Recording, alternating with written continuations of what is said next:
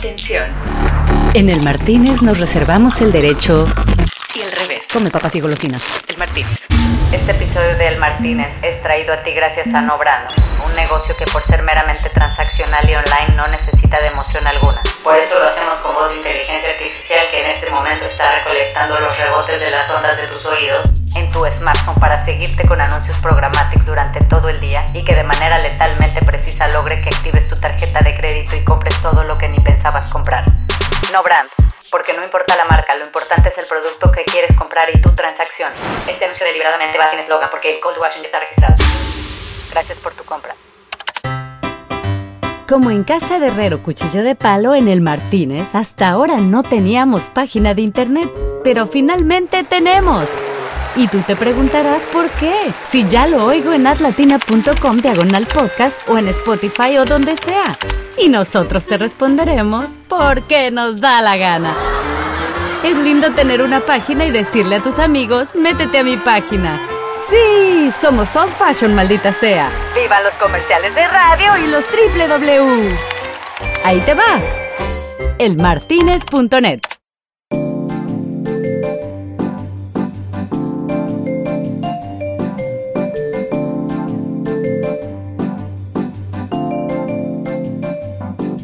Esa noche, el Martínez se sentía mucho más Silicon Valley que nunca. Contratamos un bartender con MBA que ponía precios variables a la coctelería basados en el Nasdaq, fíjate eso. Y nos explicaba que además los tragos de esa noche se iban a obtener vía acquisition. Y es que, bueno, nuestro invitado ha demostrado que cuando hablamos de negocios y profit, la tiene, pero bueno, re clara. Después de haber fundado más de 14 compañías en diferentes industrias, hoy es Digital Transformation e Innovation Lead de Deloitte Consulting, o sea, un cargo, ¿no? Y está dando servicios a ejecutivos C-Level en toda Latinoamérica. Fundador y socio del banco boutique de inversión Everdeen Capital. Mentor de Endeavor y además miembro de boards en varias compañías y ONGs.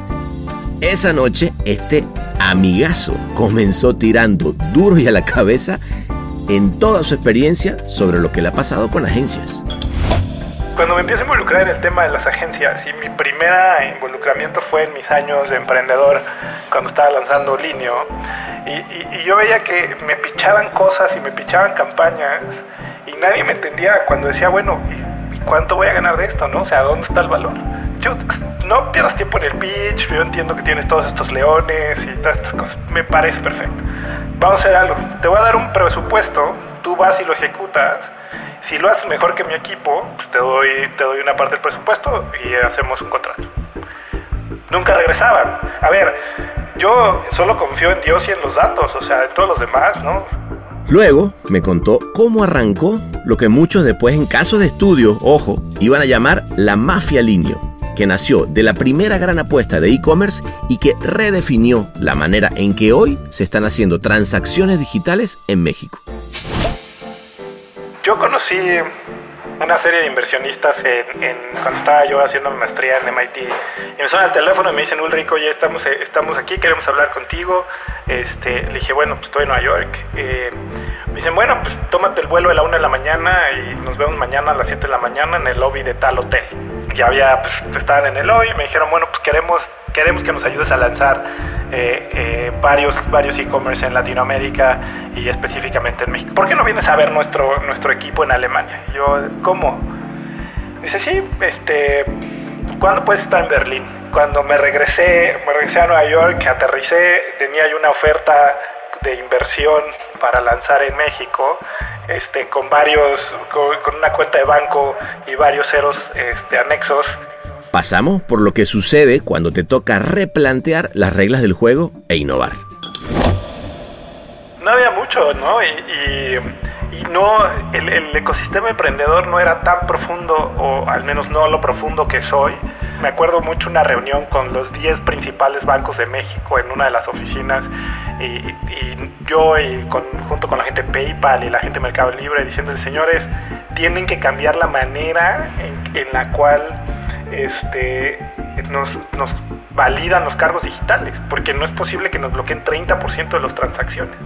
No, que es mucho riesgo, que no es que... Bueno, hoy cualquier emprendedor en México que va y monta un e-commerce y puede hacer transacciones digitales, pues está reaping the effects of este, ese tipo de cosas, ¿no? O sea, que antes no podía. Me contó además también un montón de anécdotas de esas que inevitablemente le suceden a los emprendedores que le buscan dar la vuelta a los obstáculos en Latinoamérica. Pues nos fuimos, rentamos una bodeguita ahí en República de Uruguay, me recuerdo, en el centro de México. Nos fuimos y, y empezamos a comprar celulares así en calle, o sea, y dos veces nos asaltaron. Este, el lugar más seguro era el McDonald's de eje central. Y quien no ha estado en México sabe que eso no es nada seguro. Y arriba en el segundo piso hacíamos las negociaciones. Y un día un tipo me dice, no, a ver si ahorita te voy a traer los celulares. Es más, préstame el tuyo, le voy a hacer no sé qué, que le va... Y todavía se lo di. 40 minutos después dije, puta, creo que este güey no va a regresar.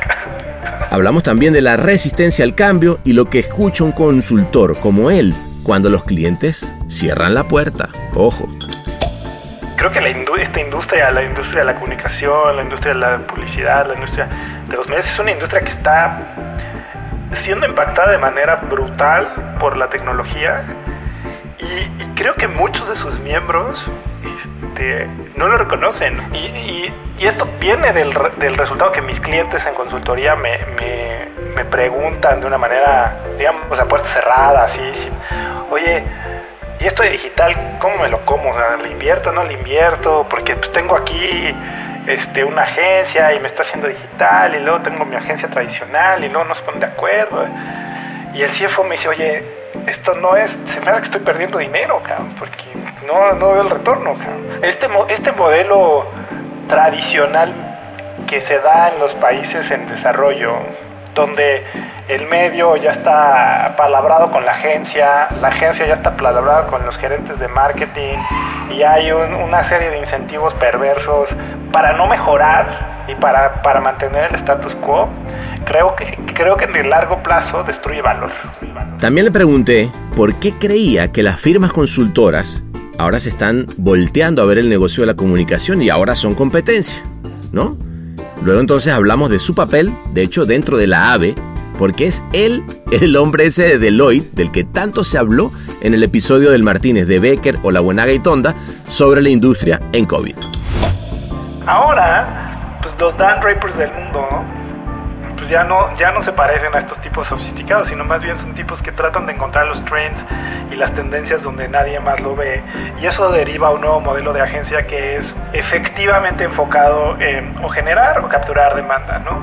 Y eso es una combinación entre arte y ciencia.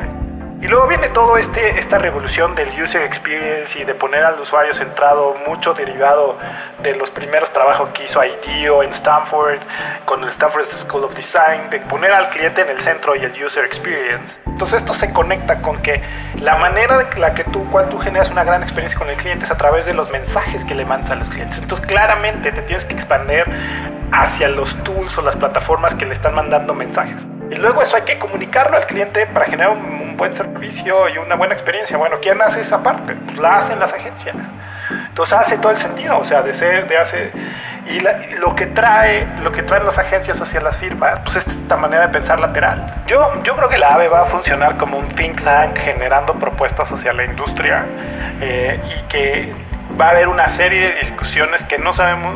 Yo no estoy seguro que, que todo el mundo vaya a aceptar los frameworks que vamos a poner enfrente, pero lo que sí estoy seguro es que vamos a generar al menos las conversaciones correctas para saber cómo evolucionamos a la industria. Listo pues, respiremos profundo, tomemos nuestro traguito, que se abre la mesa a los puntos de vista diversos e innovadores. ¿eh? Pongamos la música y abramos nuestros corazones, que él es Ulrich Noel. Un bar inclausurable. El Martínez. Ulrich, querido. ¿Qué pasó, pana? ¿Cómo estás, maestrazo? ¿Eh? Aquí en las, en las artes de la nueva realidad. Venga. Oye, buen micrófono te, te, te diste, ¿no? Sí, con esto de que tenemos que hablar, este, y dije, en honor al Martínez me voy a comprar un, un micrófono profesional Ah, para poder salir Muy- bien muy y todo. muy bien, es- pues, aquí, eh, es- aquí andamos. Esa es la actitud, güey. Esa es la actitud. Oye, hermano, este. Pues. Vámonos, ¿no? ¿Al Martínez o qué? Vamos, An- antes, antes di, di una cosa, porque antes de ir esta vamos a hacer diferente, porque siempre se tardan en, en llevarnos el chupe entre que llego y lo pido. Entonces, cuéntame de una vez que te vas a tomar, le voy mandando un WhatsApp a François y ya cuando llegamos ya está listo con hielos. Ok, a ver, quiero un old fashion, este, un old fashion. Un old fashion. Luego, luego le Tranqui- cambiamos. Tranquilito, perfecto. Déjame que mando el WhatsApp. Tú, tú, send. Bueno, venga, vámonos para allá. Vámonos.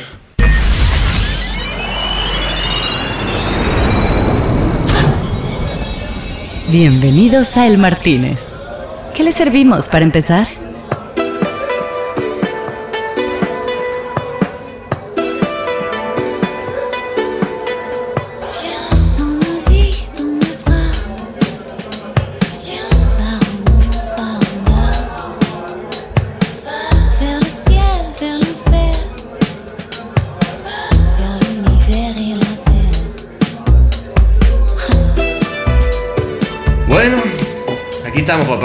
Mira a tu alrededor. Qué belleza. ¿Eh? Canes. Sí. ¿Ya habías estado acá, rico. Ulrico, no? Sí, sí, o sea, he estado, nunca he estado en el festival, pero es mi primera vez en el festival, pero había estado por ahí echando unos drinks. Echando desmadre. con, algo- ¿Te gusta? ¿Te gusta? desmadre con los- Además, tú, tú eres un güey eh, trotamundo, güey. Yo te veo tus tu fotos en Instagram, la chingada. Siempre andas con una mochila al hombro, ¿no? Así, a- ahora con una mochila al hombro y ahora voy a tener que andar con un bebé al hombro porque... Claro, este, ahora ya la, la cosa ya se complica, güey. Sí, ¿Qué? caray, no sé cómo le voy a hacer, pero bueno, vamos, vamos a tratar. Te agarró la paternidad de- en pandemia, güey, ¿no? Sí, me compré una de estas cosas que pones al niño en los hombros que venden en Noruega o no sé, chingados. Ah, ok. También aplicaste la mochila. Sí, y funciona. Y mi hijo ahí va bastante contento. Mi esposa se, se, se muere del miedo porque cree que le voy a cortar la cabeza con algo, pero bueno, andamos. Está bien. A mí me ha tocado verlo y te to- me ha tocado verte en plena este, eh, actividad paternal, porque además muchos de los Zooms de Agrega, que para que no- los que no sepan, fueron esta ¿qué, qué le llaman? Un colectivo ciudadano que una vez se te ocurrió de hacer para que nadie quede con hambre, ¿no? Este, pero te- me ha tocado verte en esos Zooms, incluso a veces, que, no sé si cambiando pañales o en la pañalera o en un pedo así, güey. Sí, pues hay, hay que, hay que, la paternidad no espera y pues hay que hacerle frente, ¿no? Entonces, pues esa es la gran ventaja del mute en estas cosas. Claro. Pero no, a ver, muy contento, creo que son retos súper importantes y que tenemos que hacerle frente. O sea, la familia no espera, la- los niños no esperan, los bebés no esperan y los compromisos no esperan y pues no importa con, cómo esté el clima afuera y los retos que tengamos, tenemos que salir adelante, ¿no? Totalmente, güey, totalmente. Pero fíjate que a mí un- una de las cosas eh, que me pareció... Yo, a ver, te- ¿cómo te conocí, güey? Te conocí a través de un episodio del Martín. O sea, Exacto. en un episodio del Martínez, eh, que en algún momento hablaba, creo que en el, en el otro del de Saskia, que alguien hablaba de, no, porque el, el de Deloitte, y el de Deloitte nos vino a decir, y, yo decía, puta, el de Deloitte trae la verdad del- del- de la milanesa en medio de, este- en medio de esta pandemia, güey. Cuéntame, cuéntame cómo fue eso, ¿Cómo, cómo te convertiste en el gurú del COVID, güey. No, no es que sea yo el gurú del COVID, pero una de las cosas que yo ya venía trabajando era eh, como esta, este enfoque muy, muy pragmático sobre, sobre la industria de la publicidad y la industria de los medios, ¿no? Ujú. Eh, yo vengo de una formación muy, eh, muy financiera, muy consultor, muy viendo el, el porqué de las cosas. Y cuando me empiezo a involucrar en el tema de las agencias, y mi primer involucramiento fue en mis años de emprendedor, cuando estaba lanzando Linio, Ajá. y, y- y yo veía que me pichaban cosas y me pichaban campañas y nadie me entendía cuando decía, bueno, ¿y, y cuánto voy a ganar de esto? ¿no? O sea, ¿dónde está el valor? Ok. Entonces me empecé a involucrar y a hacer, y, y- y llegué a ser un tipo bastante odiado en el, en el ecosistema de las agencias. Eras el cliente odiado. Porque yo decía, a ver, mira, a ver, yo- no pierdas tiempo en el pitch, yo entiendo que tienes todos estos leones y todas estas cosas, me parece perfecto. Ajá. Vamos a hacer algo. Te voy a dar un presupuesto, tú vas y lo ejecutas. Si lo haces mejor que mi equipo, pues te doy, te doy una parte del presupuesto y hacemos un contrato. Ok. Nunca regresaban. Entonces yo decía, Ok, bueno. a, ver, pues, a ver entonces- si entiendo. Tú, tú lo que planteabas era, hagamos un modelo de colaboración donde casi que eres eh, partner del proyecto y por encima de lo que del, del objetivo encontrado, o sea, o- o- logrado, yo te pago. Exacto. O sea, que es este, bastante razonable. Es decir, yo tengo un equipo de que está haciendo marketing, que está haciendo, este, está utilizando medios. Tengo este retorno sobre mi inversión. Si tú lo mejoras, me voy contigo. O sea, pero si no, pues entonces no. O sea, no hay. Y, y para mí era muy blanco y negro. Y, Claro. y- y- y la- y las agencias lo veían en muchos, en 50 Shades of Grey. O sea, porque yo decía, o sea, pues, ¿Qué, qué te decían en general? No, es que mira el awareness y vamos a hacer este, todo este tema de, de- de generar un, un love brand.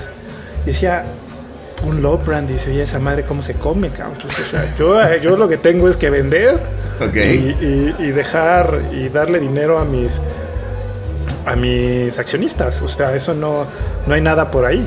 Y entonces me pasaba eso, y yo, lo veía desde un punto de vista muy pragmático, pero mis interlocutores de agencias creían que yo era un tipo de déspota, que tenía toda la verdad. Le digo, a ver, yo solo confío en Dios y en los datos, o sea, en todos los demás, ¿no? O sea, O sea, pragmático, vámonos al KPI establecido, se logre o, no el, objetivo, ¿no? Esa es la, esa es la- Ahora, eh, cuenta un poquito del Linio, güey, porque yo, yo estuve leyendo este, este artículo, ¿no? En el que, que decía que se creó la mafia del Linio. O sea, yo, para mí fue cuando lo empecé a leer, ¿no? Digo que, a ver, me pareció interesante ese paralelismo con lo que había pasado este, en Silicon Valley. Pero a ver, si es que como que se estableció una nueva manera de hacer e-commerce y se formó talento alrededor de, de, de. Cuéntame un poquito de eso. ¿Cómo- ¿Cómo, cómo fue, güey? A ver, este, esa, este fue un- una, una serie de, de coincidencias fortuitas. Eh, yo conocí una serie de inversionistas en, en- cuando estaba yo haciendo mi maestría en MIT que tenían un grupo un grupo de inversión que se llamaba se llama hoy Rocker Internet, ¿no? Y me habían me dijeron oye estamos formando y queremos lanzar varios e-commerce en el mundo. Eh, me dijeron este a ver, dame un segundito, dame un segundito. Dale, dale. Lo que pasa es que, claro, eh, eh, se tiene que ir a- ahorita se, se acaba de ir no, eh, Ulrich a la parte de afuera, porque como acá no permitimos menores de edad, pero está dando porque nos trajimos con la tecnología Podcast 2000 al bebé acá. ¿Cómo que se llama? Ya sé, pero se llama Lucas, Lucas. pero bueno, perdón, perdón por la interrupción. Entonces No, te decía que, que, que me fui, entonces estaba con estos tipos alemanes que me dijeron, queremos lanzar en todo el mundo, me invitaron a formar parte del equipo en China. Claro, te dijeron, dije, "Ve- vete "No". a cualquier parte del mundo y tú dijiste, puta, si no es en Latinoamérica, no va. Exacto, y les dije, si, si no, pues yo, yo hablo español, no hablo mandarín, si no es en, en, en- en Latinoamérica no tiene sentido. Me dijeron, bueno, pues cuando empecemos en Latinoamérica, este, le entramos, eh, te hablamos. Ok. Y un día estaba yo, estaba yo justo manejando en New York, este, vivía yo en Nueva York, este, venía manejando de una junta, y me suena el teléfono y me dicen, Ulrico, oye, estamos, eh, estamos aquí, queremos hablar contigo. Este, le dije, bueno, pues estoy en Nueva York. Eh, dicen, bueno, pues tómate el vuelo a la una de la mañana y nos vemos mañana a las 7 de la mañana en el lobby de tal hotel. Dije, ok. ¿Y era, y era Este, en qué país? eh, en México, o sea, era, o sea, yo ya había México. rechazado, ¿Tú, tú qué hacías en Nueva York en ese momento? Estaba yo trabajando en consultoría. O sea, yo me gradué de la maestría y me fui a trabajar a consultoría haciendo planeación estratégica, este, etcétera, etcétera. Y estaba yo en, en Nueva York, este, por una, en una temporada. ¿Ok? Entonces me, llam- me llaman, me dicen, estamos en México. Le dije, bueno, pues, qué bueno que están en México. Yo estoy, yo estoy en, yo estoy en Nueva York. Vente. Entonces, vente, entonces agarro, llego a mi casa, agarro una maleta, este, con dos, tres cosas. Ajá. Me voy a New, no, me fui a JFK, compré el boleto, me subí al vuelo de la 1.15 de la mañana, aterricé, me bajé el avión, fui al lobby de uno de estos hoteles ahí en la Ciudad de México, en Polanco, este, ya había, pues, estaban en el lobby, me dijeron, bueno, pues queremos, queremos que nos ayudes a lanzar eh, eh, varios, varios e-commerce en Latinoamérica y específicamente en México. Yo les decía, pero ¿cómo? O sea, yo, yo, acá, yo invertí con un amigo en un e-commerce que no nos fue bien, este, creo que el mercado no está listo. Me dicen, bueno, este, ¿por qué no vienes a ver nuestro, nuestro equipo en Alemania? Yo, ¿cómo? Dice, sí, este, ¿cuándo puedes estar en Berlín? Dije, puta, a ver, yo, yo, yo se supone que debería estar en Nueva York, en Manhattan ahorita, pero Claro. bueno, ¿por qué no nos vemos la próxima semana? Entonces Ajá. agarré, me regresé a Nueva York, el domingo volé a Berlín, llego a Berlín y fui a sus oficinas y veo toda esta gente, este, toda esta, este, esta maquinaria de hacer negocios digitales. Dije, ah, ok, entonces estos tipos no están jugando. Ok. Cuando me regresé, me regresé a Nueva York, aterricé, tenía una oferta de inversión para lanzar en México, este, con varios, con, con una cuenta de banco y varios ceros este, anexos. ¡Qué chingón! Dije, y dijiste, dije, bueno, pues esta es la mía. pues va- esta es la mía, ¿no? Entonces, en ese proceso era, el- era la primera gran apuesta de e-commerce eh, en México después de los, de los mercados libres, este, Ok. de algunos intentos que, había hecho, que habían habido. Y así empezamos, ¿no? Y en ese proceso fue cuando me empecé a, de- a- a dar cuenta que la inversión en medios y la inversión en... Pues tenía que tener, ser muy disciplinado. O sea, yo estaba, me acuerdo, en mis primeros días estaba gastando 70 mil dólares al día en marketing. Puta madre. Si no le pongo ¿Y, y atención. qué- ajá, pero para los que no conocen, ¿qué, qué es, ¿qué era Linio? ¿Qué es Linio? Linio es un e-commerce de cuat- o sea, de multivertical, o sea, es muy parecido y está inspirado en algo parecido a Amazon, o sea, es multi-commerce, multilíneas con muchísimas categorías. Ujú. Este, que crecimos de un equipo de 2 a 800 personas en tres meses, para que te des una idea de Cabrón. O sea, sí los ceros eran bastante, ¿ah? Sí, sí eran bastante O ceros, sea, ¿no? era una apuesta con huevos. Sí, entonces, y, y- y hoy una de mis grandes, cuando doy clases o hablo de e-commerce, le digo, esto, esto no es un tema de, de tener un buen producto y poner una tienda digital, es, es un tema de cuántos ceros tienes para adquirir Claro. clientes, ¿no? O sea, No, porque además, puta, yo me imagino lo que debe ser contratar a 800 personas en tres meses, güey. Si nosotros para contratar, no sé, X, de- de director creativo, un director de arte, te, te- te tardas un montón. O sea, aquí era un poco al venga y dale, ¿no? ¿O qué? Sí, yo, yo tardaba, era ya hacía estas técnicas bastante absurdas que hoy más maduro reflexiono. Y era, por ejemplo, yo, yo hacía entrevistas de 6 de la tarde a 10 de la noche, cada Ok. 15 minutos. Ok. Y, Cada 15 y minutos. tenía, cada, o sea, imagínate. Claro, no había manera, de otra manera no. Y siempre me acuerdo que les, les, les decía, a ver, bueno, vamos a hacer esto. Entonces siempre empezaba con una, con una pregunta, ¿no? Les preguntaba yo, oye, a ver, ¿cuánto es 47 por 47? Este, y dependiendo ¿Del cuánto se de la tardaban? respu- de cuánto se tardaban, o si querían sacar la calculadora, un poco me daba la idea así. Y luego les hacía, hacía otras preguntas un poco igual, ¿no? O sea, muy rápido, decían, tratando de evaluar si eran buenos o no. Y mi código para las siguientes personas que entrevistara era si iba a haber cena o no en la noche. Entonces, si entrevistaba, si entrevistaba yo a alguien que no le veía futuro, decía, es que no va a haber cena en la noche a, a la siguiente persona. Entonces ya el flujo era como, o cuando les decía, no, si vamos a ir a cenar en la noche, entonces era alguien que tenían que tomar en cuenta. Y todos estos temas eran bien interesantes. Los ¿no? códigos. A ver, o sea, en- y entre todas esas se te va mucha gente que no debiste haber contratado. Y luego te da sorpresas que dices, wow, esta persona que no tiene las grandes credenciales ni las grandes escuelas privadas, pues aquí está y le, le está chambeando, está chambeando durísimo. Que eso te iba a preguntar, güey, porque generalmente cuando uno habla de, de... ¿Cuándo era? Ayer, anteayer, hablaba con alguien sobre el tema de recursos humanos. No, lo que pasa es que la persona de recursos humanos se tiene que, que dedicar. Yo digo, eh, sí, pero en la parte de selección hay algo que para mí tiene que ver también... O sea, hay un gut feeling que es importante para mí. ¿ah? O sea, no solamente... O sea, está todo bien con el currículum y, y tal, pero también en 15 minutos yo te puedo decir lo que quiera. ¿ah? El Martínez. Cápsulas antiansiolíticas convertidas en episodios. Yo, yo creo que hay un tema de este cerebro este, subconsciente que nos dice muchas cosas de la gente. Y, y a mí me gusta. Yo, hago, yo, yo me hago mucho esta pregunta, ¿no? Esta es una persona con la cual estaría yo dispuesto a quedarme atrapado en el aeropuerto de Cleveland por seis horas.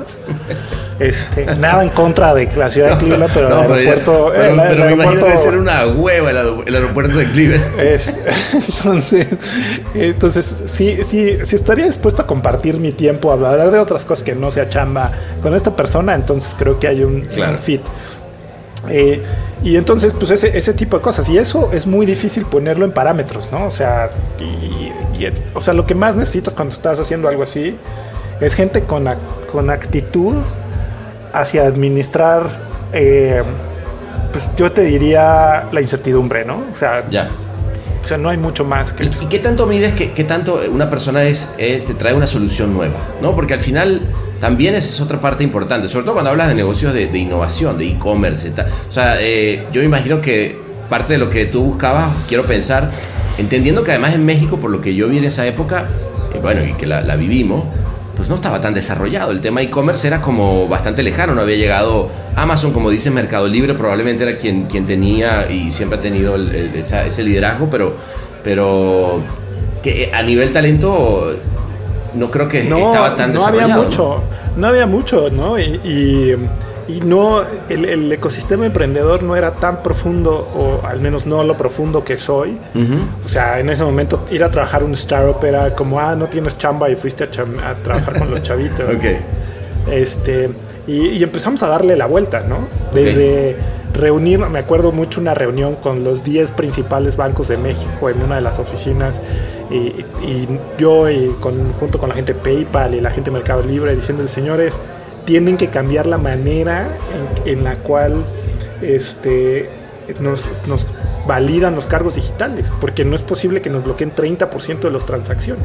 Ah, No, que es mucho riesgo, que no sé qué. Bueno, hoy cualquier emprendedor en México que va y monta un e-commerce y puede hacer transacciones digitales, pues está reaping the effects of este, ese tipo de cosas, ¿no? No, o sea, estaban, realmente cortando la maleza, güey, ¿no? O sea, Sí. además, me imagino todos, ¿tú, ¿tú qué edad tienes? Yo 41. 41, pero en esa época, pues, eras un chavo, ¿no? Este, como ahora igual, pero en esa época más chavo aún, quiero decir. Pero quiero decir, eh, replanteando las reglas del juego en negocios que no todo el mundo entendía, ¿no? Exacto, ¿no? Y que no había muchas reglas escritas, sino decían, ¿y estos chavitos qué? Claro, cuando, llega, cuando llegábamos y le decíamos, a ver, vamos a invertir tanto dinero y meterle tan... Entonces Ah. ya nos empezaban a tomar, a Ahí tomar se cuadraron. ¿no? Ahí es donde los ceros Pero- importan, güey. No, no, pero cosas como queremos vender, queríamos vender celulares, ¿no? Y Ajá.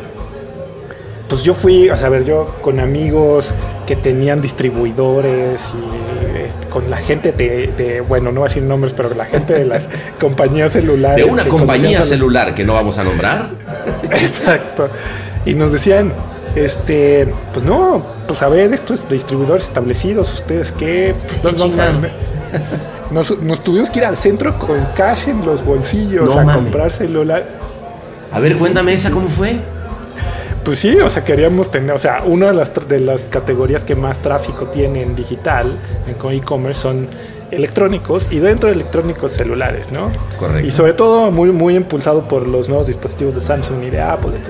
Entonces, no puedes llegar como un hijo de vecino, tú no puedes llegar mañana y decir, yo quiero vender celulares y llamarle a una de estas marcas y decir, mándenme 100 por los quiero vender, te a decir, no, a ver, eso así no funciona. Ok. Este, y, y yo habiéndome ido a jugar golf con un VP de una de estas marcas y todo, o sea, ni eso funciona.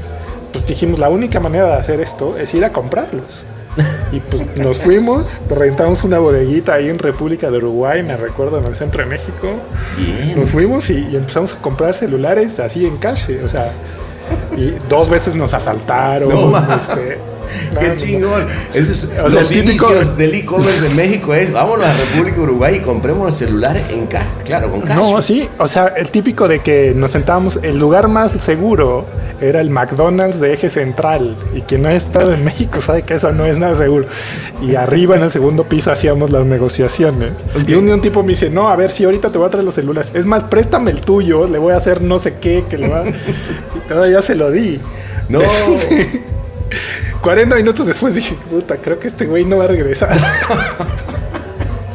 Creo que no era una persona seria, güey. No, porque de- no, y así empezamos. Y luego ya empezamos a tomar tracción, y empezar a tomar las cosas empezaron a ser mucho más serias y todo. Claro. Lo mismo pasaba con los con los con los drive, con los deliveries, ¿no? Con los UF, UPS, los DHL, los FedEx. Ok. Claro que no, Este, estaban. no- configurados para eso, ¿no? Y estas eran las eras que no existían los, los Ubers, no existían los este ¿Qué los año, Rapis. ¿Qué año estamos hablando? 2012, 2013. 2012, claro, que, que fíjate, uno lo, uno lo piensa y, y- y- y parece que fue ayer, pero la verdad es que, que a nivel digital, eh, e-commerce, etcétera, pues era antaño, ¿no? Sí, no, Cabrón. o sea, estábamos en la, ni en Estados Unidos había muchas cosas resueltas. o Es sea, verdad. Y entonces me decía, no sé, uno de estos compañías de, de transporte y de envíos me decía, no, bueno, si quieres enviar estas cosas a tales puntos te va a costar 1.200 pesos el envío. Decía, Pero me están comprando un USB de 200 pesos. Claro, qué chingado me estás hablando. Bueno, todo el esquema de tarifas, de e-commerce, que hoy es relativamente fácil, pues digo, Lo esas son las cosas. Ese es, ese es el concepto interesante de la mafia de Linio que, que empezó a picar piedra, ¿no? Y hoy muchos de la gente que pasó por esto, pues tiene otras empresas y, y está, sigue, tiene- sigue impulsando esto. Entonces, Pu- Puede ser que como el efecto 600 positivo. se- o, o algo así. ¿O ¿Cuántas? Pues yo, yo te diría, este, no sé si 600 tal vez en los Bueno, a mí siempre me gusta exagerar, weón. Pero, un muy, chingo. muy- O sea, pero empresa sí. O sea, y, y- y es, es simpático porque la gente que hoy habla de las nuevas cosas y hay que ser disruptivo y todo. O sea, una cosa es leerte algo que lees en, en, en TechCrunch y creer que lo puedes hacer versus darte los madrazos con los güeyes que tienen las llaves de los sistemas para ver si lo puedes hacer. Claro. O sea, y de esas, pues ya, ya les puedo enseñar varias, varias cicatrices con eso. Entonces, ese ahí empieza mi, mi camino con, los, con las agencias, ¿no? Con-. Con, este, con esta lucha intelectual sobre, sobre la única razón por la cual yo debería invertir en, en una agencia es o para generar demanda o para capturar demanda. Todo lo demás es pure bullshit desde mi punto de vista. Ok, ok. Bueno, además, eh, a ver, si, si me pongo en tu lugar, tengo un tipo que está pateando la calle, rompiéndose la madre, este, restableciendo un nuevo, bueno, o- o un nuevo sistema incluso de distribución, porque no, no existía la inmediatez, etcétera. Pues sí entiendo que de pronto cuando te sientas a hablar, de- de construir branding, dices, sí, güey, está todo bien con línea, pero yo necesito vender. O sea, entiende, esa, esa parte es, es entendible y, y además entendible que estás hablando del KPI. Eh, ahora, quiero pensar que con, el, con los años estás en, la misma, en el mismo punto de vista. A ver, he evolucionado mi- la manera de ver, de ver las cosas. Creo que hoy vivimos en un mundo con muchísima información y creo que el mundo de las agencias está, eh, está pivoteando, se está adaptando a, hacer- a qué hacer con esta, toda esta información, ¿no? Claro. Este, es bastante impresionante cosas como, por ejemplo, Programmatic TV, ¿no? Sí. es 70-80% de todo, de, todo el, de todo el inventario en el mundo se, con- se, se usa, se, se coloca en progra- por programática. En México es menos del 5%. Ah, sí, órale. Entonces dices, bueno, pues hay, hay, este, o sea, hay alguien o algún, algún sector que no quiere creer en estas cosas, ¿no? Sí, no, Eh, no se está hoy hay, muchísimo, hay muchísimos datos para hoy personalizar muchas cosas que antes no teníamos. Y ese es el tipo de cosas que hacen, que empiezan a hacer sentido. Hablar de generar un- una marca, un love brand, o un, un appealing brand, o un, un gran eh, brand equity, híjole, en temas digitales yo, yo, me, yo, yo coincido más que las marcas digitales nativas tienden a ser desechables de alguna manera, a menos que sean muy, se convierten en muy grandes. O sea, pa- em- nacen, empiezan a crecer, pero si no toman como ese, ese ramp up a convertirse en, lo- en love brands, se vuelven marcas desechables. O sea, y, y- Pasan de y moda, dices tú. pasan de moda. O sea, un- vale la pena solo ver, por ejemplo, el, el feed de alguien en, en- de tu feed de Instagram, que todas estas marcas de los, no sé, cosas como Suit Supply, como Mystery of Supply, Motambo, todas estas marcas de ropa que surgen, que, que no son las grandes marcas, los, los T-Caps o los, este, que, que pues tienen su audiencia, pero si esa audiencia se muere, pues la marca no va a ir a mainstream, o sea, no, es muy difícil transicionar, ¿no? El Martínez. Realidad virtual sin inteligencia artificial. Ok, o sea, a ver, si te entiendo. Tú lo que me dices es que para todos los emprendimientos nativos, nativamente digitales, que quieren desarrollarse en un uni- universo meramente digital, eh, al ser uno más, deberían... A ver, estoy de acuerdo que, que inevitablemente el inversionista te va a pedir el resultado pronto. O sea, y, y si, tienes, y si tienes atrás un, un backup, te van a decir rápidamente, eh, dame, dame el resultado. Y a veces eso eh, se contrapone con el tiempo para generar una marca, ¿no? Ok, de Ahora, acuerdo. sí es cierto, yo creo, que si eres capaz de pegar putazos mediáticos, cuando digo putazos mediáticos son, son esas, esas campañas digitales que de repente hacen que mucha gente hable de la marca y, por lo menos te volteen a ver un inicio, porque hablar de Love Brand, pues estamos hablando de, años y años y dinero para que la gente diga aquí estoy y creo en ti, pero también es cierto que cuando una marca que no has conocido por primera vez te hace sonreír o, te, o, te- o- o la ves desde otro punto de vista porque movió algo adentro, pues es mucho más eh, lógico que luego te acuerdes más de ella, ¿no? Claro. Yo, yo sobre ese comentario creo que estoy de acuerdo Ajá. mientras es, eso esté creado a través de, de mezclar dos cosas principales. A ver, La creatividad pura y los insights duros. ok. O sea, yo creo que la creatividad pura sin los insights no funciona. Creo que los insights sin el- la parte creativa de decir, ok, ya entendí que estos son los insights. ¿Cómo eh, genero creatividad sobre eso? ¿no? Por ejemplo, el gran ejemplo, y lo tenemos tú y yo presentes, el gran ejemplo es Agrega, ¿no? Agrega es un gran ejemplo de una marca que, que estuvo pensada, que tú creaste, que tú te hiciste el concepto. Es, a ver, ¿cómo hago que en este modelo donde todo el mundo no puede salir a la calle, no puede entrar, no- o sea, que, que va a haber muchas transacciones digitales, vamos a crear una marca que per se es una marca, yo le llamo una marca de checkout eh, digital, ¿no? Porque está hecha, está pensada en un momento de una transacción. Si hubiéramos salido con una carita feliz o una bandera de México, pues igual no, no, está, no está en el concepto, ¿no? O sea, Claro. entonces ahí estás tomando el insight y sumándole la creatividad. Entiendo. Eso creo que es un gran ejemplo. Totalmente. No sé cómo lo veas tú. ¿Cómo No, no, no, tú? de acuerdo, justo, no, justo a eso voy. O sea, lo que creo es que ni, no hay una que viva sin la otra hoy en día. Y, más cuando hablamos en entornos digitales. O sea, para mí pensar una campaña, justamente que además vive en digital y que no logre los objetivos para los cuales fue creada, que, que inevitablemente eh, cuando una marca sale eh, eh, netamente digital, se va, puedes ver las estadísticas y la Big Data va a salir en el momento, güey. no, ahí no hay mucho para dónde ver. Eso, eso estoy de acuerdo. Lo que creo es que si no eh, embadurnas eso, porque muchas veces qué pasa que el KPI se queda en sí, logramos el reach, logramos el engagement, logramos que todo, ¿sabes? Se replicó el mensaje, pero la pregunta es cuál es el mensaje, ¿no? Eh, yo ahí estoy de acuerdo contigo, es si no tienes, o sea, si tienes el insight y lo tienes muy claro y dices yo con esto lo voy a lograr eh, todos estos objetivos, pero además lo voy a, embadurnar de, de un tono y de una manera de hablar de, de esta marca y de algo que además no se haya visto en, el, en ese entorno digital o que una marca lo haya dicho, bueno, también lo que puede pasar es que generas un reach muy, muy cabrón y todo el mundo se entera, pero no necesariamente eh, quedas en la recordación de nadie o la gente no lo comparte, ¿me entiendes? O sea, yo, creo- yo creo que es ahí donde, donde está el equilibrio, sin duda. No, claramente, este, pero creo que se habla de la evolución del perfil creativo. O sea, Claro. el perfil creativo sí debe tener un Excel al lado viendo cuáles son los insights.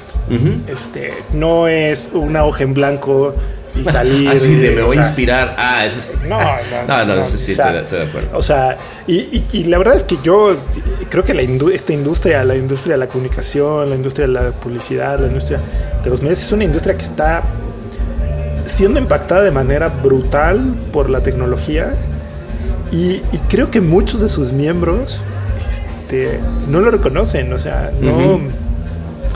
Eh, es- es- o sea, yo el otro día te estaba hablando con un director creativo de, de alguna agencia que no mencionaré. Ok. Este, O sea, que no mencionarás es porque viene bueno el comentario. A ver, cuéntame. me dice, no, es que, o sea, esto es talento puro, o sea, esto es algo que no, que no se puede replicar, o sea. Yo decía, mira, o Hablando, sea, hablando de él mismo. No, no, no, hablando de- del componente este creativo, ya Ah, sabes, esta caja negra de, de los que, del director Sí, creativo. Ah, te entiendo, que- te entiendo. De que aquí somos eh, mentes brillantes trabajando. No, lo dijo el pana, lo dijo el pana y no hay que preguntarle por qué. Entiendo, entiendo, ya. Entonces, Esa, es- es- puta. esa, esa mamada egocéntrica de yo tengo la verdad porque salió de mí. Ok. No, y al pana se le ocurrió por cuando estaba yéndose, no sé, a echar un taco o algo así, Claro, pero bueno, claro, o sea, claro, claro. entonces yo decía, mira, yo lo veo de, de otra manera.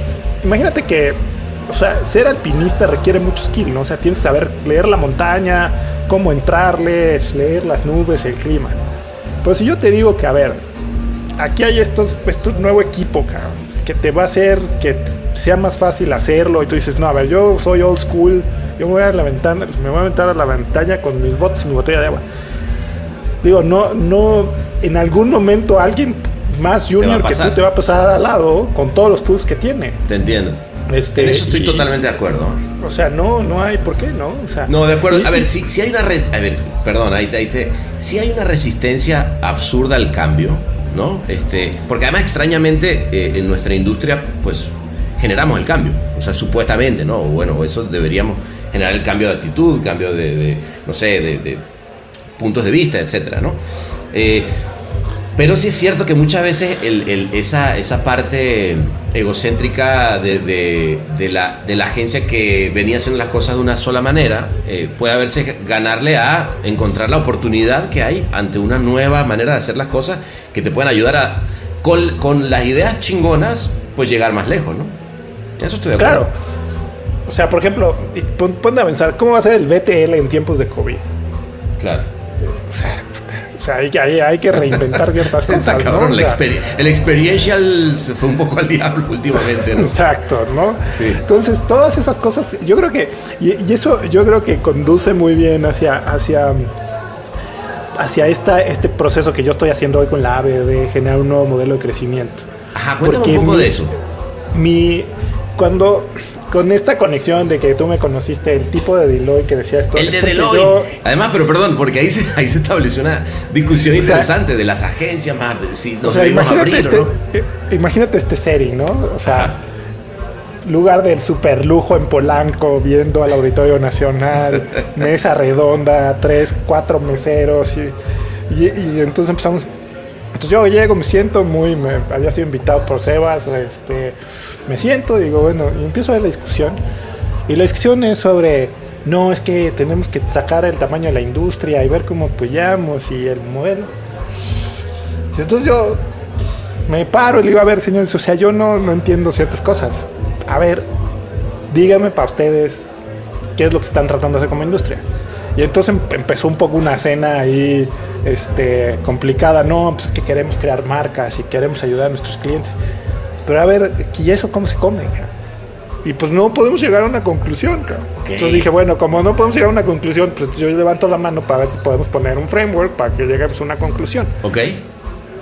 Y, y- y esto viene del, del resultado que mis clientes en consultoría me, me- me preguntan de una manera, digamos, a puerta cerrada, así, sin, oye, ¿y esto de digital cómo me lo como? O sea, ¿Le invierto o no le invierto? Porque pues tengo aquí este, una agencia y me está haciendo digital y luego tengo mi agencia tradicional y luego no se ponen de acuerdo. Y el CFO me dice, oye, esto no es, se me hace que estoy perdiendo dinero, cabrón.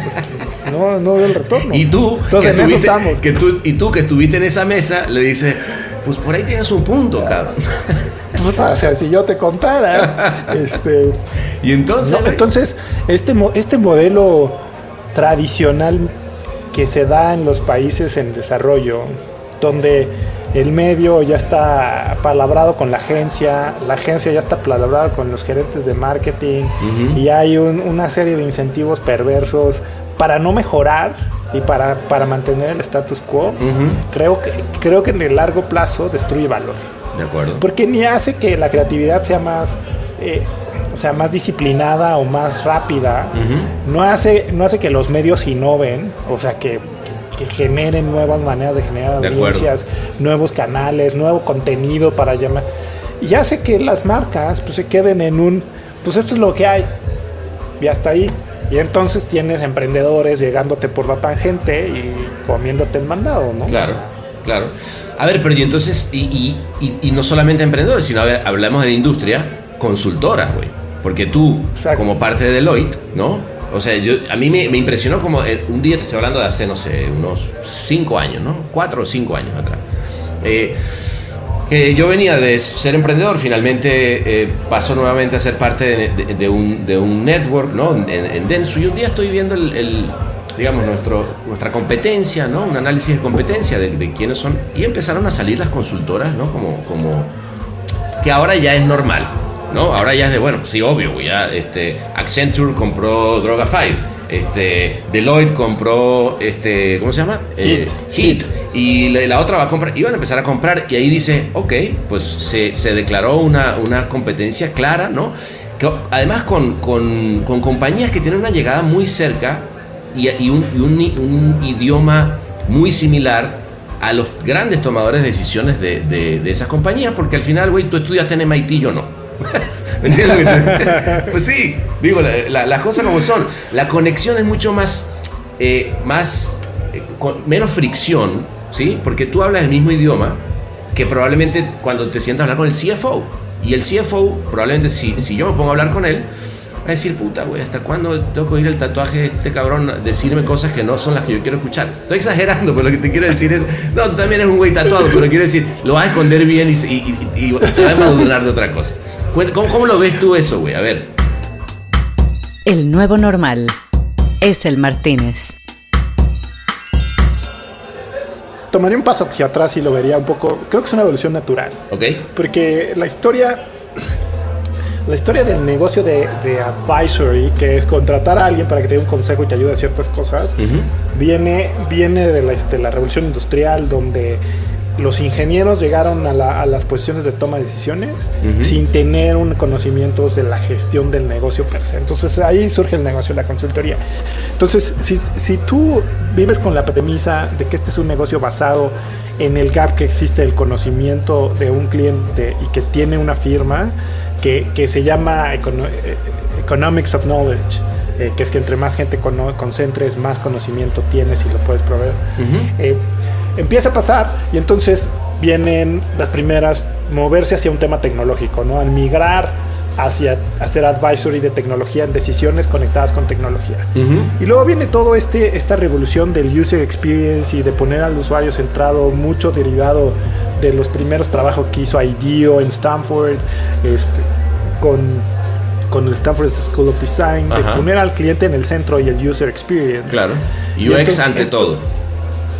UX, UX ante todo, el user experience ante todo. Entonces esto se conecta con que la manera en la que tú, cual tú generas una gran experiencia con el cliente es a través de los mensajes que le mandas a los clientes. Entonces claramente te tienes que expandir hacia los tools o las plataformas que le están mandando mensajes. Entonces Mm. eso habla de la expansión hacia las agencias. Ah, interesante. ¿Por qué? Porque entonces No había pensado en, ese- en esa evolución. Eso fue parte de la evolución, perdón. Ajá. Exacto, puedes, puedes pensar en, ok, yo voy a recomendarle a esta, a esta compañía que se tiene que meter al negocio de cybersecurity, bueno, no sé, se tiene que meter a un negocio que tiene, eh, que tiene un componente de estrategia de definir un producto, un precio, un servicio. Luego a eso hay que montarle tecnología. Y luego eso hay que comunicarlo al cliente para generar un, un buen servicio y una buena experiencia. Bueno, ¿quién hace esa parte? Pues la hacen las agencias. Ok. Entonces hace todo el sentido, o sea, de Ujú. ser, de hace y, la- y lo que trae, lo que traen las agencias hacia las firmas, pues es esta manera de pensar lateral, de a ver, pues vamos a pensarlo, porque créeme, en un salón donde todo el mundo usa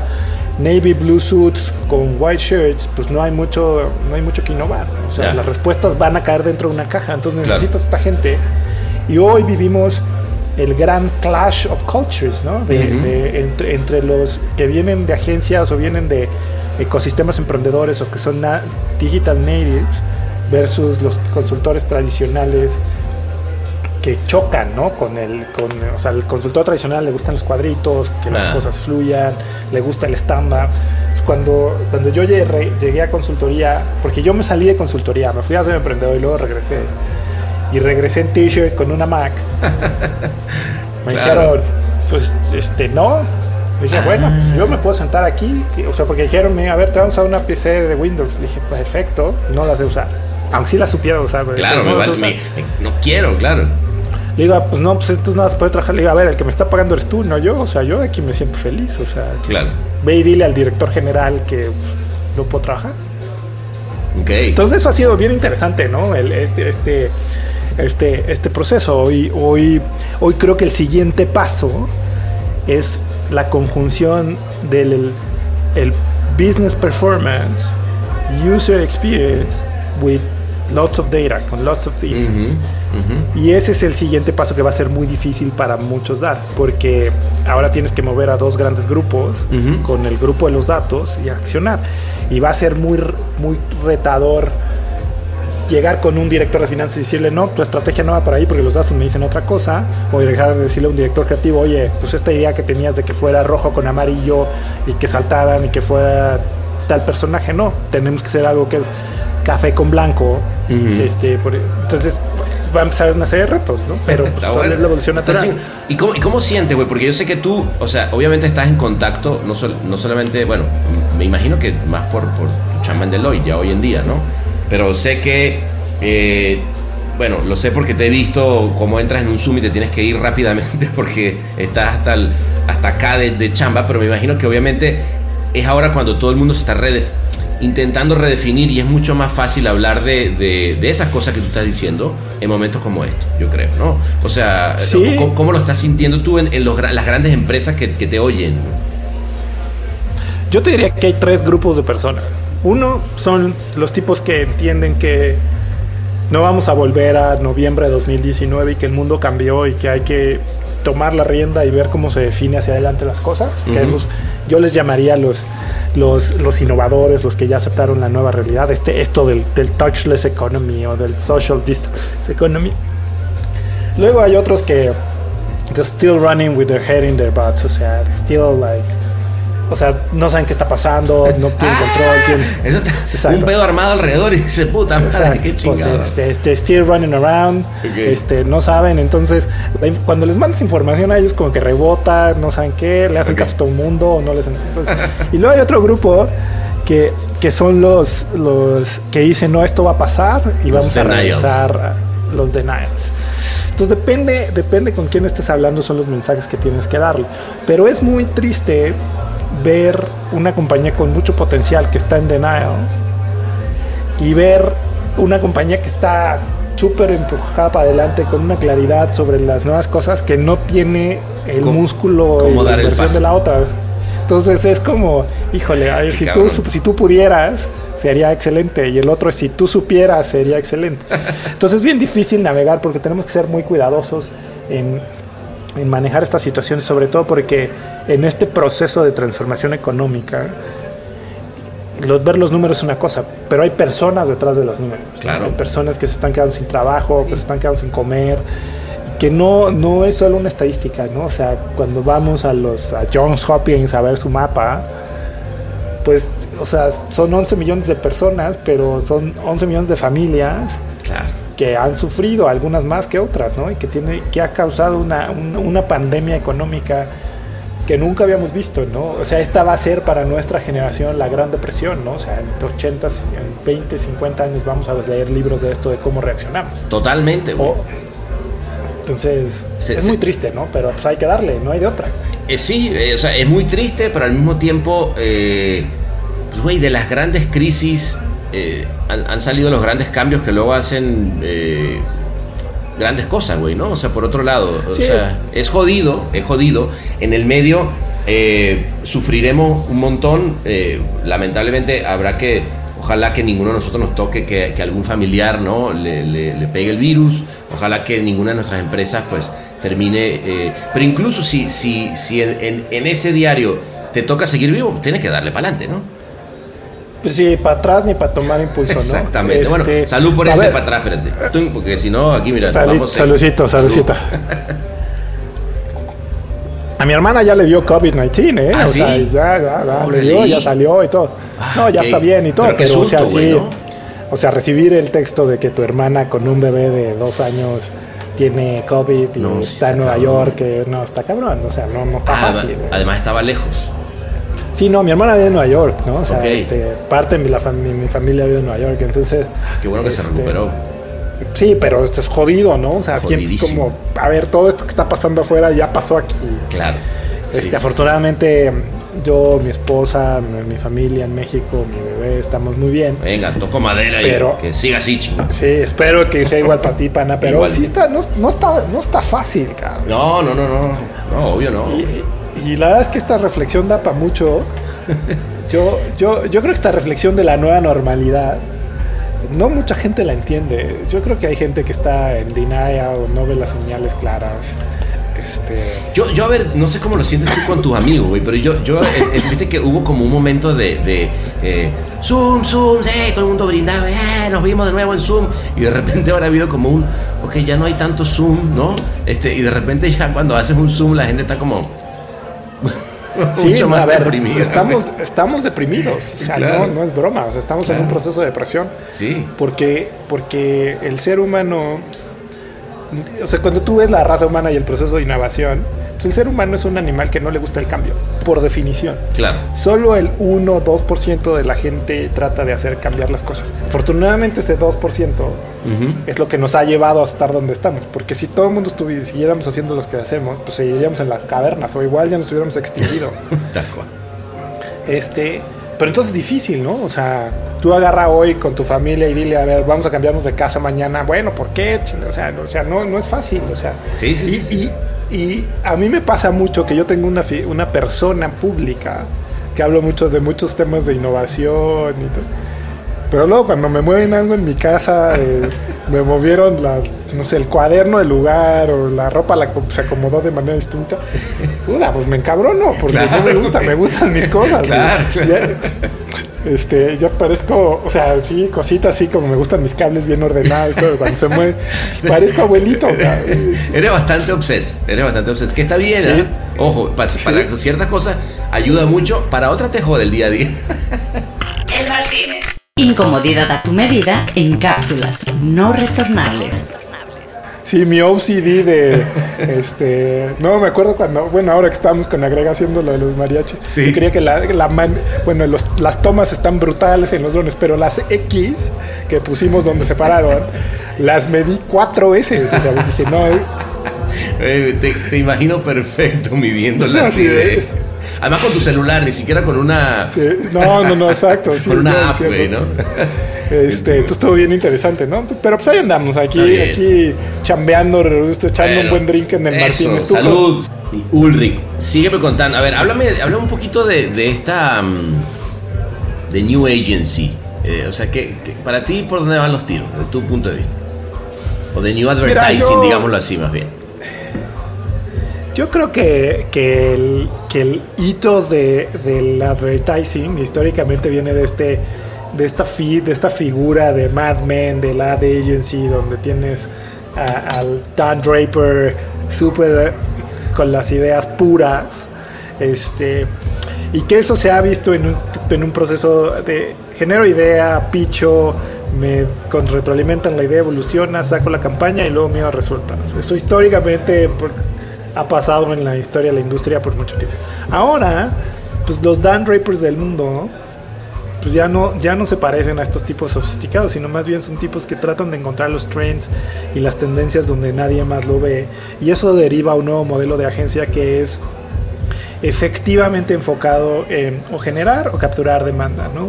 Y eso es una combinación entre arte y ciencia. Yo creo que la parte creativa va a seguir teniendo mucho valor, pero una parte creativa evolucionada.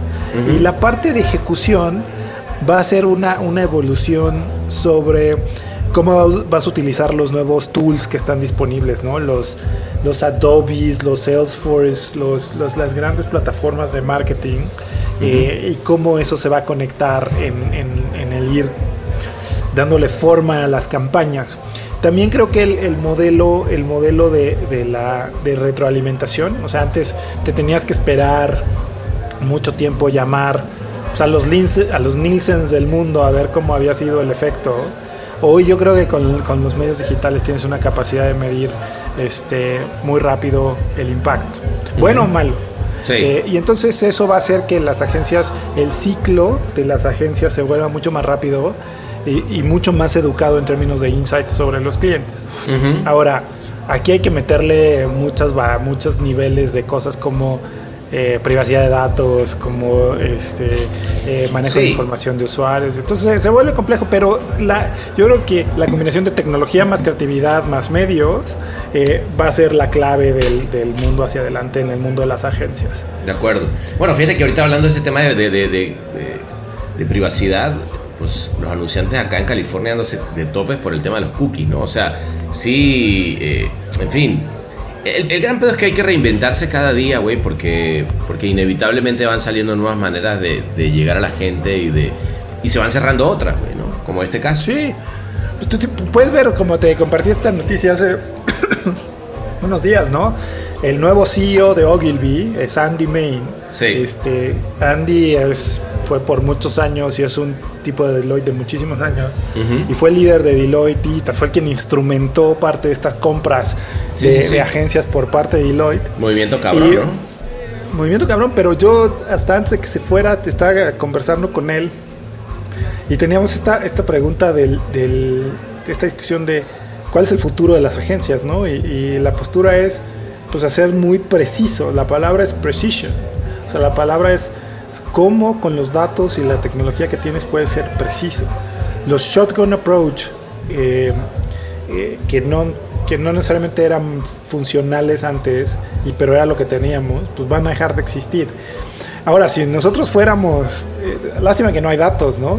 Este, pero si nosotros fuéramos a la historia de las campañas, cuáles han sido exitosas o no, híjole, pues no sé cómo saldría la industria de raspada.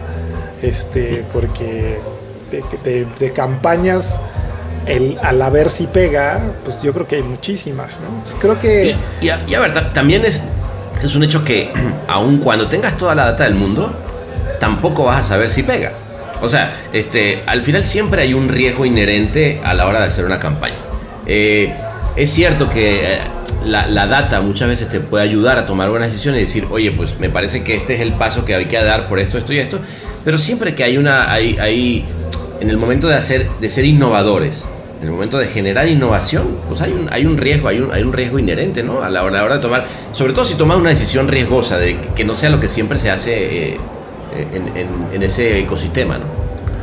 Yo sí, yo creo que hay un antes y un después, ¿no? O sea, creo que hoy tienes mucha data para tomar y tomar, agarrar, hacer un pitch creativo y hacer una campaña. Ujú. Pero en el momento que lanzas, hoy lo que sí tienes es ese feedback casi instantáneo. Para O corregir. sea, hoy tú, y- exacto, hoy tú y yo podemos hacer algo ahorita, lo lanzamos en dos horas y en cuatro horas ya sabemos si hubo un poco de Claro. tracción o no. Si se, logró o no el objetivo. Exacto, tenías que ir a la ejecución y regresar y hacer las encuestas y bueno, podrían haber pasado dos semanas. Y De no acuerdo. sabes.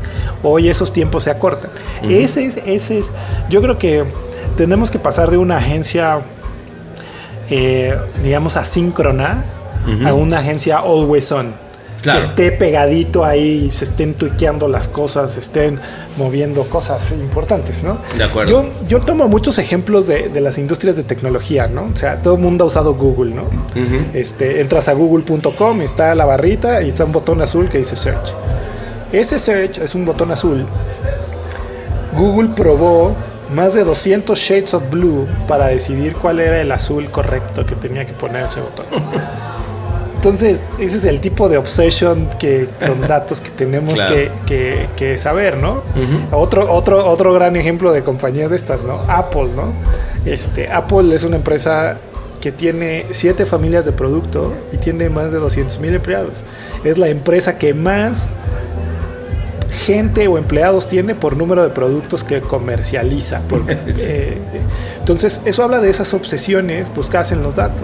Claro. Y una de las cosas que hace que los, que los productos de Apple este, sean tan deseados es la manera en que es la experiencia. Eso es el tipo de cosas que tenemos que empezar a incorporar en la manera que diseñamos hoy campañas, que no es tan fácil.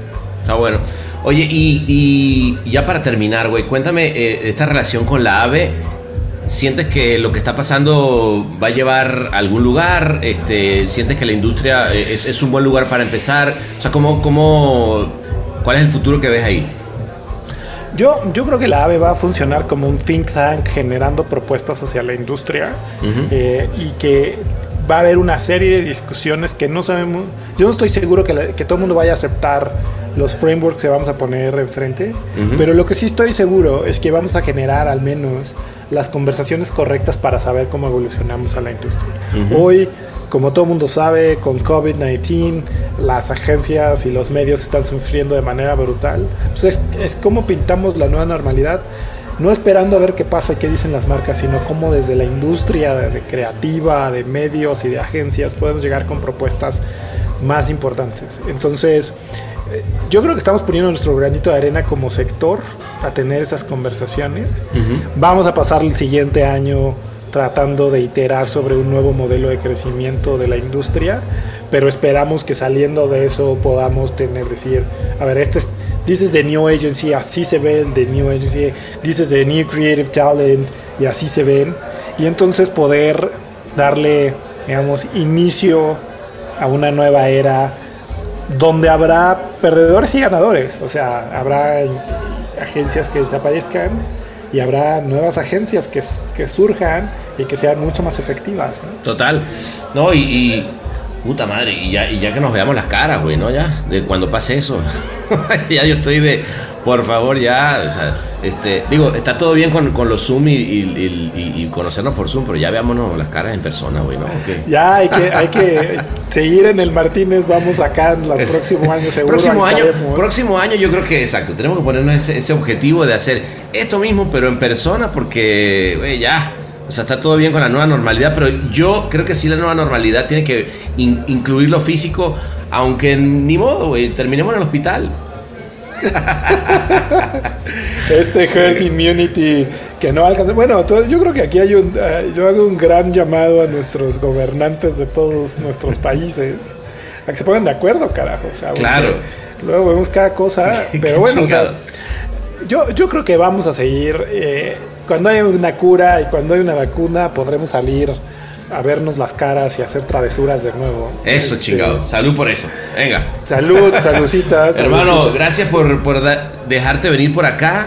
Qué cosa tan linda. Este, y nada, pues sigamos viendo a ver cómo este pedo se transforma. Me encantó oír ese, ese otro punto de vista, güey. Yo me voy a la barra aquí en el Martínez. Yo te dejo aquí en tu mesa. Me voy Ah, a echar huevo. otro, otro soul fashion aquí con mi amigo el bartender. Eso, y la François. bartender que anda por ahí. Aquí. François. Ajá, aquí. Ulrich. No, no, no. Se Méxica, no, que pensaba que era alemán, güey. bueno, amigo. Me. Bueno, Martínez, Amigazo. pana, Venga. gracias. Abrazo Chao. grande.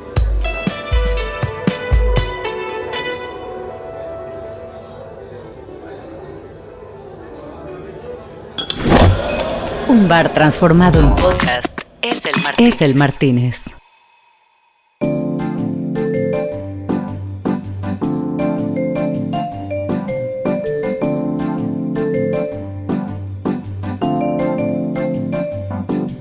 Bueno, pues yo me seguí con Ulrich en otra barra con su old fashion y nos pusimos a netear largo y tendido sobre cómo crear una compañía de inteligencia artificial que pensara por nosotros y cuando vinimos a ver se iba a hacer de día. Por eso decidimos que mejor, ¿por qué no? Mejor nos seguíamos aquí a la villita del lado y armábamos como siempre el after del Martínez. Al que tú, by the way, que eres de la casa porque siempre llegas hasta el final, estás pero invitadísimo. Y como siempre, buena onda sonora comprimida en forma de ondas. Esta vez, el sonido del dios Baco que te acompaña para siempre. Ahí te va. Te mando bendiciones para que tu fiesta dure toda la vida.